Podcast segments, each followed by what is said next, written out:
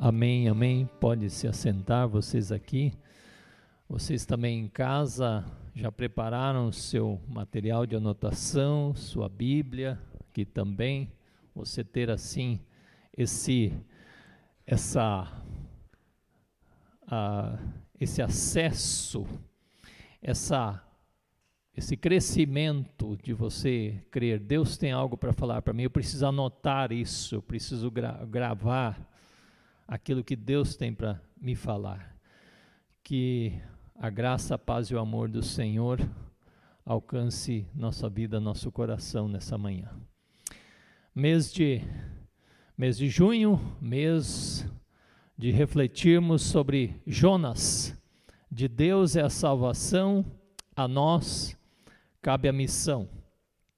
Primeiro domingo do mês, falamos sobre o modo como Deus chamou Jonas, dispõe-te, vai à grande cidade de Nínive, porque a sua iniquidade chegou até mim, prega lá, anuncia a palavra, e Jonas se dispôs sim, mas para fugir. Oh, que coisa, né? E a gente conheceu essa história do capítulo 1, ah, e por isso a gente está de alguma forma esse mês viajando com Jonas, porque Jonas também viajou bastante. viajou num sentido literal, como também não literal. Às vezes a gente também viaja bastante em nossas é, trajetórias e nossas relações com Deus. E, e é isso que nós nos propomos a refletir aqui nesse, nesse mês. Então a minha pergunta é: uh, no final do capítulo 1, é, nos conta, no versículo 17, preparou o Senhor, quer dizer, Deus já tinha preparado, é, essa palavra é mais clara nesse sentido, um grande peixe para que tragasse Jonas, e esteve Jonas três dias e três noites no ventre ou na barriga do peixe. Ah, é engraçado a, a, rotina da gente. E não é que essa semana eu circulando aí pelas pelas notícias sexta-feira nos Estados Unidos aconteceu que um pescador, é, não sei se alguém de vocês viu essa notícia, o cara mergulhou no mar para pescar, é, acho que não sei se era marisco que era agora mas ele estava com instrumentos de mergulho e de repente ele foi sugado por algo. né? E diz que ele foi sugado por uma baleia, como é que chama aquela baleia? Cachalote? É, jubarte, isso, obrigado. isso foi sexta-feira agora. E diz que foram uns 30 a 40 segundos de terror do homem que ele sentiu que alguma coisa tinha sugado ele e não tinha dentes, né? Não era um tubarão. e ele passou esse tempo e, e aí daqui a pouco a baleia o cuspiu para fora. Claro que cuspiu para fora, né? Vai cuspir para dentro. Mas eu, eu, quando eu li essa notícia, eu li ela ontem de manhã e falei: Puxa, Senhor, essa semana que a gente pensa sobre esse negócio aí, é, é, é uma coisa muito interessante. O nome do, do herói aí é Michael Packard, 56 anos. Ah, mergulhou em busca de lagostas. Só teve alguns ferimentos é, leves, né? Ah, mas Jonas, como é que Jonas chegou nessa situação de não só ser sugado, mas engolido por um grande peixe, que não sabemos que peixe foi, não, não, não tem uma noção disso, não, não é a discussão aqui agora, se você quiser pode pesquisar isso depois. Como é que Jonas chegou nessa condição? Como é que nós encontramos o Jonas ah, nessa condição? Ah, a gente chega nessa condição porque lembra que no capítulo 1 ele foge, entra num navio, né? vai lá para o fundo dormir, fugindo de Deus, como se fosse possível fugir de Deus. E Deus, no seu modo, levanta uma grande tempestade no mar, a ponto dos marinheiros ficarem desesperados porque o navio ia se arrebentar né? E, e, acontece todo um processo que aqueles homens tentam de todas as formas, com toda a experiência que eles têm, invocam seus deuses, eh, despejam carga no mar, até que eles chegam em Jonas, perguntam afinal o que, que você está fazendo aqui, quem você é, de onde você vem. E ele diz: Eu sou hebreu, eu temo ao Deus que fez a terra e fez o mar, aliás, fez o céu, fez o mar, fez a terra. E eles então terminam numa angústia tremenda porque Jonas diz para eles: a única maneira de resolver esse problemão aqui é que eu mesmo criei. Lancem-me no mar, que o mar se acalmará. E se você ler a história de fato, depois de muito relutar, aqueles homens eh, tinham mais temor a Deus naquele momento, mais vida piedosa do que o próprio Jonas, que era servo de Deus. Eles lançam Jonas no mar e o navio, aliás, o mar se acalma e nunca mais ouvimos falar desses marinheiros, só ouvimos dizer que eles aí passaram a prestar culto a Deus, o Deus de Israel, e Jonas é engolido por um peixe. O peixe, na verdade, não foi causa de, eh, de perdição de Jonas, mas foi a causa da salvação. Foi o modo como Deus é, usou para salvar uh, Jonas, né? Essa era a questão do como ele foi parar aí. Uh, aí a pergunta é, além disso, por quanto tempo Jonas ficou nesse interior uh, um pouquinho incomum, digamos assim, né? E diz aqui que esteve Jonas três dias e três noites no ventre do peixe. Isso lembra alguma coisa? Lembra alguma coisa? Três dias e três noites. Vamos lá? Lembra o quê? Hum? Isso, a morte de Jesus, porque Jesus também ficou três dias e três noites pela contagem né, da época lá, no fundo da terra, na sepultura.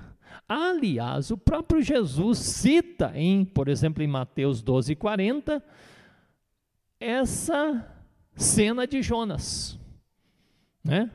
Às vezes as pessoas questionam: será que Jonas foi mesmo um personagem histórico? Ou isso é só uma, uma parábola, um, um conto, uma lenda? Mas se Jesus citou Jonas, Jesus o considerava uma realidade histórica. E o contexto onde Jesus cita, e presta atenção nisso que eu vou falar aqui. O contexto onde Jesus cita em Mateus 12 a, a Jonas é quando os líderes religiosos da época chegam até Jesus e falam: para que a gente creia em você, mostre-nos um sinal. Mas mostre um sinal que realmente nos convença que você é o Filho de Deus, que você é o enviado de Deus. E Jesus responde de uma forma muito, é, digamos, firme, para não dizer rude. Ele fala: uma geração má e adúltera pede um sinal, pede milagres, quer se satisfazer conforme os seus desejos, mas nenhum sinal lhe será dado senão o sinal de Jonas. E aquele povo conhecia a história de Jonas. E ele diz assim: porque assim como Jonas esteve três dias e três noites no ventre do peixe, assim também o filho do homem estará.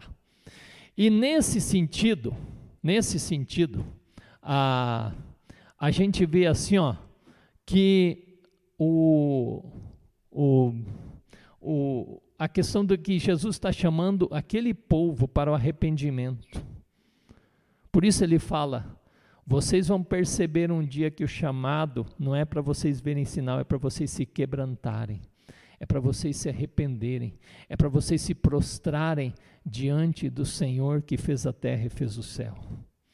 Diziam os estudiosos que três dias e três noites era o tempo que se levava quando a pessoa morria para chegar no Sheol, no mundo dos mortos que é citado aí. Por isso mesmo é que naquela história da ressurreição de Lázaro, fala, ah, já foi quatro dias, então Lázaro já está lá onde tem que chegar no destino quando morre, né? É, então a gente vê que Jonas está é, num processo realmente de ir lá para o fundo de uma situação única da vida dele. E como disse o pastor Luiz Saião, eu estava vendo uma palavra dele sobre isso, ele disse: Jonas ficou hospedado três dias e três noites no Big Fish Hotel, né? Ficou hospedado aí nesse hotel. Não, ali ele não pagou conta nenhuma. Ele pagou conta para viajar. Agora pensa você. Eu fiquei imaginando essa semana. Isso parece aqueles filmes. Você, você, eu gosto às vezes de assistir uns filmes de muita ação. É bom assistir um filme de ação às vezes, mesmo que sejam umas coisas meio doidas, né? Assim, porque isso relaxa você. É, é um objetivo da gente com isso, né? Aí você assiste aqueles filmes de ação que às vezes tem toda aquela balbúrdia, de repente vamos imaginar mesmo um mar todo revolto e de repente Jonas é lançado no mar, um peixe vem e o engole e tudo fica escuro. Dá uma pausa, frio, silencioso, nenhum ruído. A gente fica na expectativa: o que, que vai acontecer agora? E eu penso que aqui, quando a gente está lendo isso, eu convido você a ficar nessa expectativa. E agora o que, que vai acontecer? Cadê a próxima cena? O que, que aconteceu aí? O que será que vai acontecer?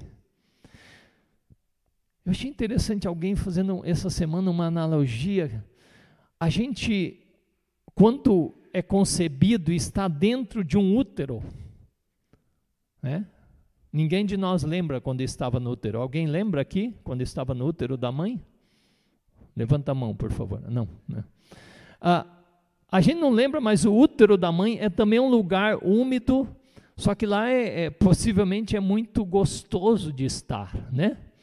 É, é, um lugar bom, a gente só come, dorme, é quentinho, né? Está muito tranquilo, não tem preocupação nenhuma, vai se desenvolvendo. Mas a gente está num lugar fechado, um pouco, digamos, não sei, escuro como é. E aí a gente vive, e depois, um, quando a gente morre, a gente também vai para um lugar escuro, digamos assim. Ah, Jonas teve uma terceira experiência, então. Ele teve essa experiência de estar num outro útero, vamos falar assim. E, pelo que nós vamos ler e estudar aqui, essa experiência lhe deu uma espécie de um novo nascimento. Essa experiência de estar nesse útero. Porque, olha só você, o que que Jonas fez lá? A, a gente só tem uma descrição do que ele fez. Ele orou. Jonas orou. E, e, é uma coisa impressionante isso, porque em todo o capítulo 1, com tudo que a gente viu de descrição da vida de Jonas, não mostra nenhum momento de oração, nenhum momento de aquietamento, nenhum momento de eh, estudar a palavra, nenhum momento de, de alguma forma viver alguma espécie de disciplina espiritual. Agora, é uma questão muito interessante, porque além de dizer que Jonas orou finalmente, diz intencionalmente aqui, no capítulo 2, versículo 1, Jonas orou ao Senhor, Senhor o quê? Seu Deus. Está vendo aí? Jonas orou ao Senhor seu Deus. Ele não podia se separar dessa realidade, né? Dessa realidade do Senhor seu Deus. Não é o Deus dos seus pais, não é o Deus dos seus avós, não é o Deus do seu da sua madrinha ou do seu padrinho, nem da sua esposa ou do seu esposo, mas é o seu Deus. E eu quero fazer essa pergunta para você: a quem você ora? A quem você busca? Qual a sua relação no falar e escutar? O mundo pergunta: quem é o seu Deus? A quem você se dirige? é o seu Deus? Ou é um Deus do qual você ouve falar e por isso você o busca? Eu quero ler essa oração de Jonas, versículo 2 em diante. Na minha angústia clamei ao Senhor e ele me respondeu. Do ventre do abismo gritei e tu me ouviste a voz. Pois me lançaste no profundo, no coração dos mares, e a corrente das águas me cercou, todas as tuas ondas e as tuas vagas passaram por cima de mim. Então eu disse: Lançado estou de diante dos teus olhos, tornarei porventura a ver o teu santo templo. As águas me cercaram até a alma, o abismo me rodeou e as algas se enrolaram na minha cabeça. Desci, desci até os fundamentos dos montes, desci até a terra, cujos ferrolhos se correram sobre mim para sempre. Contudo, contudo fizeste subir da sepultura a minha vida, ó Senhor meu Deus. Quando dentro de mim desfalecia a minha alma, eu me lembrei do Senhor e subiu a ti a minha oração no teu santo templo. Os que se entregam à idolatria vã abandonam aquele que lhes é misericordioso mas com voz de agradecimento eu te oferecerei sacrifício, o que votei, pagarei. Ao Senhor pertence a salvação. Falou, pois, o Senhor ao peixe, e este vomitou a Jonas na terra. Meus queridos, essa oração de Jonas, releia-la em casa no dia de hoje reflita sobre ela. Sabe um dado interessante dessa oração de Jonas? Ela tem uma série de salmos citados. Alguém se deu o trabalho de levantar as diversas referências a salmos que essa oração tem. Uh, sabe, a gente a gente precisa dizer o que, é a oração. De um modo muito simples, é a conversar com Deus, é ouvir a Deus e é falar com Ele. Assim como você conversa com seu esposo, ou deveria, né? Ou o esposo deveria conversar com a esposa, ah, com os filhos, com é, as pessoas ao redor, conversar coisas boas, né? Ah, você conversa com Deus.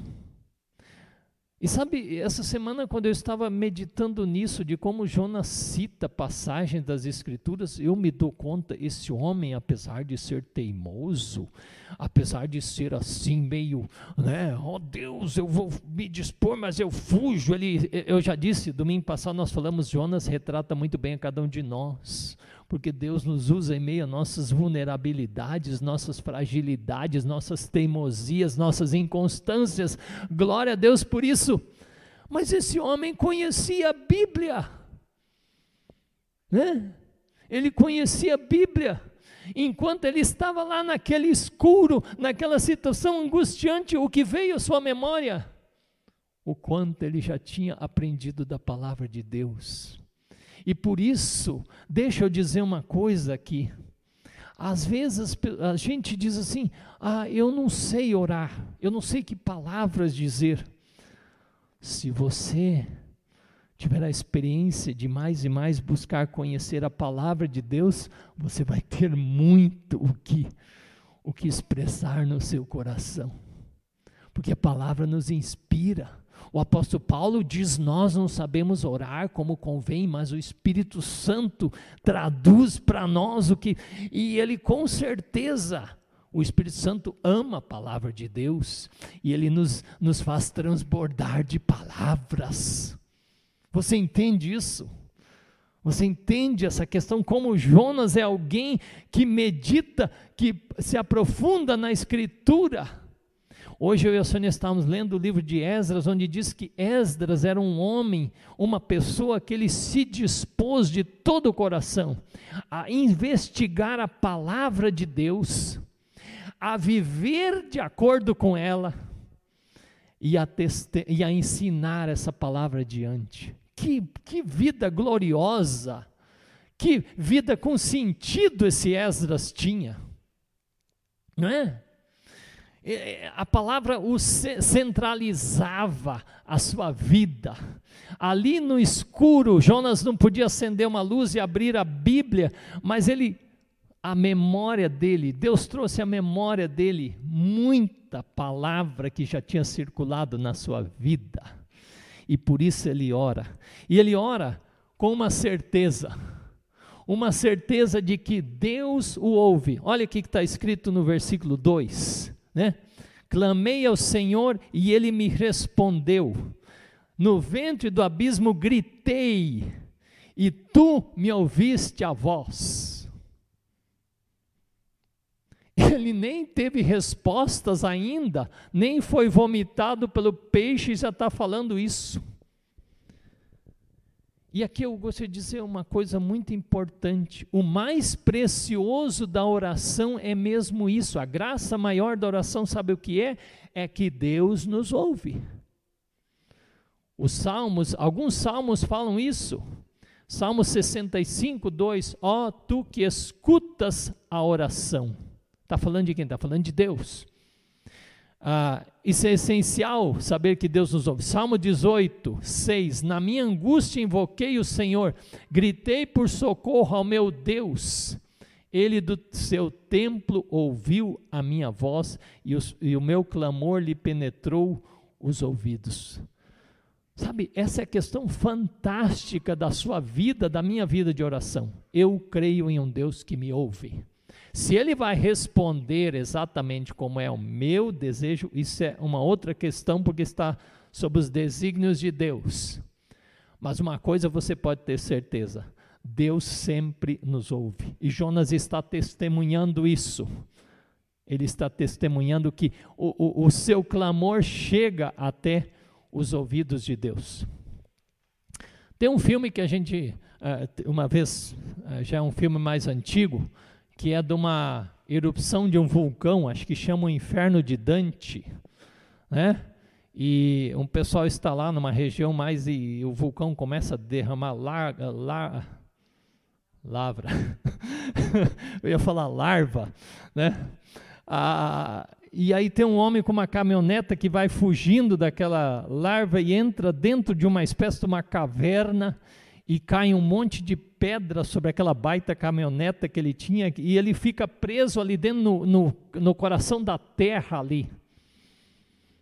E a gente pensa assim: acabou, ele não tem como sair dali, ele está naquele lugar, não, não tem mais o que fazer, está tudo fechado. E a caminhoneta vai cedendo as pedras, mas de repente ali dentro, eu não me lembro direito, tem um aparelho que tem uma espécie de sonar e ele, eles tinham testado isso. E ele liga aquele sonar, aquele negócio localizador. E o pessoal que está lá numa outra base, ah, procurando por ele, começa a ver aquele toque daquele, daquele localizador. E conseguem chegar até onde esse homem está. Deus, com certeza, tem essa isso muito mais desenvolvido em nós e ele, ele localiza onde quer que a gente esteja para ouvir a nossa oração, não importa onde a gente esteja.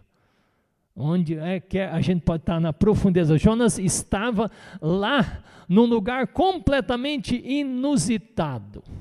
E ele, ele experimentou esse ouvir de Deus. Ouvir significa que Deus não deixa ele ali separado para sempre. Ele, ele, ele abre o seu coração ardentemente para Deus. Eu pergunto: você tem vivido isso?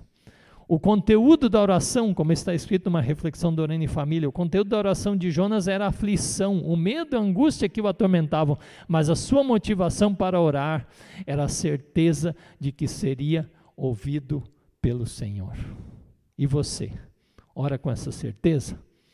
A terceira questão, a segunda questão que eu quero falar é que nessa oração de Jonas a gente percebe que ele descreve ah, que Deus é maior do que a própria morte. Olha aqui, ah, quando diz ali no versículo 6, ele fala de uma situação profundamente dramática. Ele fala que os ferrolhos da terra já o envolveram de tal forma que por ele não tem retorno. No versículo 6. E, mas ele diz: Contudo fizeste subir da sepultura a minha vida. Nós reafirmamos como cristãos que somente Deus é capaz de arrebentar qualquer grilhão, qualquer ferrolho, qualquer prisão, a própria morte e a ressurreição de Jesus comprova isto. Nada, nada é capaz de se opor ao poder de Deus. E por isso Jonas testemunha. Eu fui até um lugar onde não há nenhuma força humana capaz de restaurar, mas o Senhor, profeticamente, ele afirma isso. E, e, aqui até alguns dizem assim, Jonas que a gente falou no, no domingo anterior, só vai descendo, né? Desce para Jope, desce para o navio, desce para as profundezas do mar. Agora chegou no limite de descer. É hora de Deus levantá-lo. Eu não sei como está a sua vida.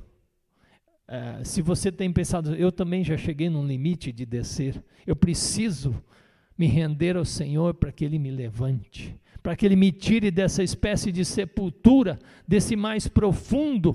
Como no Salmo 130, também o salmista diz: Do abismo eu clamo a Ti, Senhor, escuta a minha voz, ouve meus gemidos e tira-me daqui.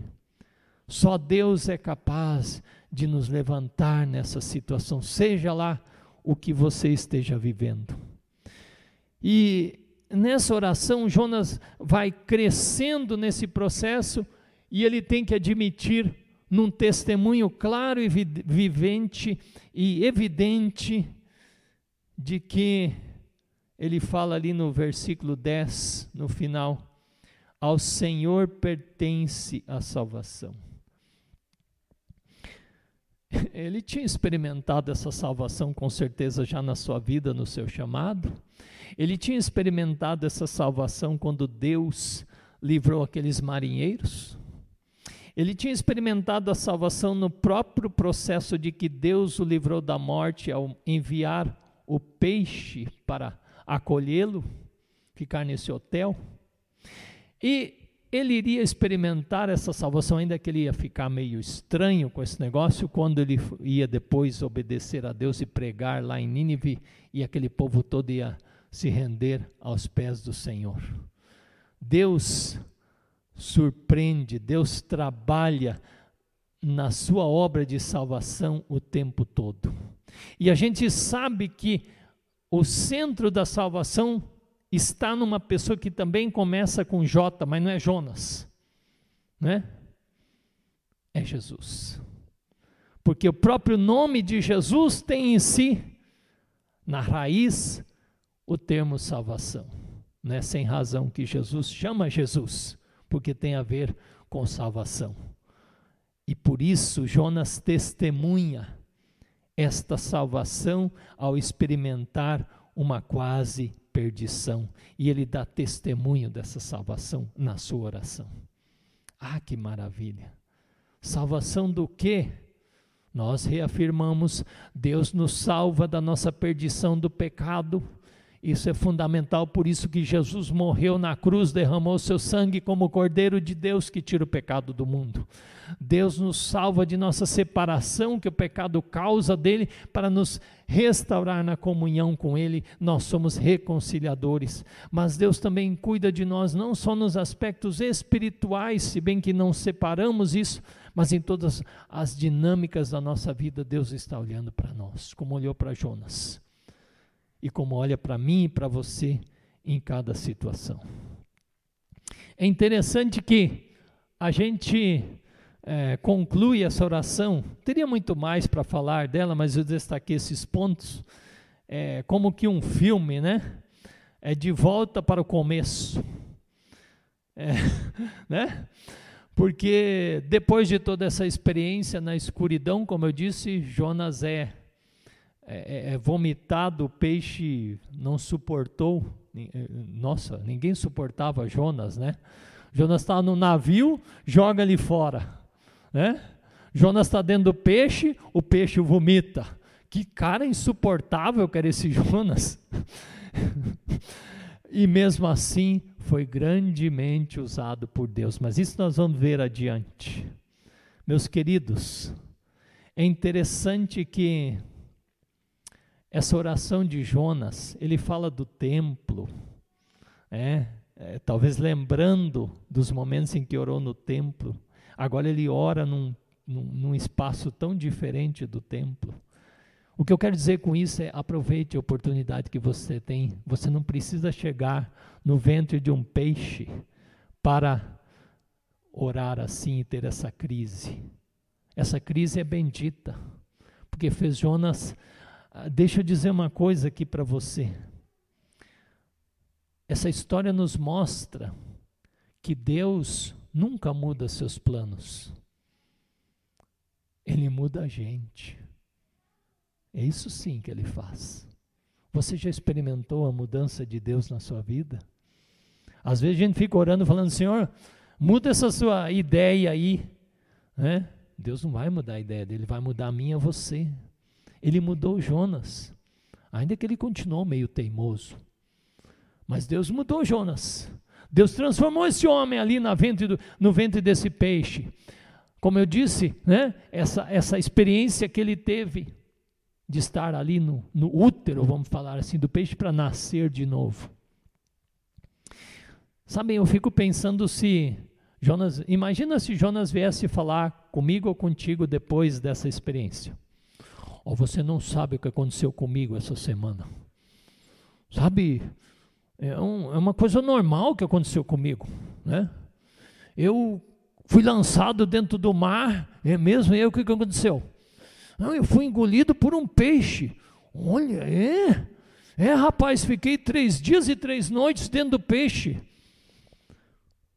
Gente do céu, que coisa, né? E a gente talvez daria aquela resposta que a gente costuma dar quando alguém está contando uma experiência difícil que a pessoa passou, uma enfermidade, uma coisa assim. A gente diz assim, não, não, eu já passei por isso também, né? E sabe, não foi tão difícil assim, né? É, eu, eu, então você, isso aí, isso aí passa. Logo você esquece, né? Você não vai nem se dar conta de que não foi tão difícil assim. A gente sabe que essa experiência de Jonas foi única, né? É, a gente não pode dizer isso para Jonas, tipo assim, eu também já passei por isso, né? Agora a pergunta é como você se encontra hoje? Como você tem experimentado um Deus que Jonas diz: ouve a minha oração? Como você tem experimentado um Deus que tem poder maior do que a morte, não importa o que você esteja vivendo, Ele é capaz de transformar. E como você tem experimentado um Deus como Jonas que declara e diz: Ao Senhor pertence a salvação, isso é o que importa. Eu quero convidar você a, nesses próximos dias, inspirado por essa história, refletir, Senhor, em que crise eu estou, em que ventre de peixe eu estou, e que eu preciso aprofundar minha vida de oração contigo. Quem sabe você pode escrever uma oração nesses próximos dias, talvez aproveitar o domingo, a quietude do domingo nós podemos fazer isso. Não é preciso palavras rebuscadas. É possível abrir o coração e falar do Senhor e ver que a salvação está nesse único nome que é Jesus e de que Ele é o nome sobre todo nome que nos conduz. E vamos nos espelhar na vida de Jesus, como Ele orava, sem estar ainda na crise, mas vivendo a comunhão com o Pai. Essa história de Jonas nos mostra um Deus que ouve oração e que nós podemos abrir o coração com Ele. Um Deus que é maior do que qualquer crise que passamos, porque vence a própria morte. Um Deus a quem pertence a salvação. Não a salvação em mais ninguém, a não ser no Senhor, no Senhor Jesus, o nome sobre todo nome. Pense sobre isso. O que essa palavra tem falado para você? O que você pretende fazer a respeito do que ela fala para você? Deus abençoe você nessa decisão. Vamos orar?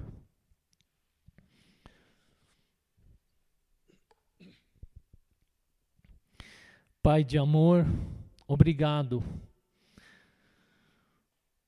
pelo que o Senhor tem nos ensinado nesta manhã com este com essa experiência única de Jonas. Talvez nenhum de nós, ou com certeza nenhum de nós vai ter essa experiência de estar no ventre de um peixe, ou já teve. Mas a experiência de falar e ouvir a Ti, todos nós podemos ter. Nós podemos, Senhor, ter essa experiência. Nós podemos, ó Senhor, experimentar e declarar a um Deus que me ouve, a um Deus que leva a sério o meu clamor, que me localiza onde quer que eu esteja. Nós podemos, ó Deus, afirmar também essa verdade que, que o Senhor é maior do que qualquer situação, inclusive do que a própria morte. E nada, nada pode impedir os propósitos de vida que o Senhor tem. E nós podemos testemunhar então que ao Senhor pertence a salvação, e como discípulos amados que seguem a Jesus, o Senhor Salvador, proclamar essa salvação no mundo onde vivemos. Que estejamos prontos para esse testemunho em todo o tempo. No nome de Jesus. Amém.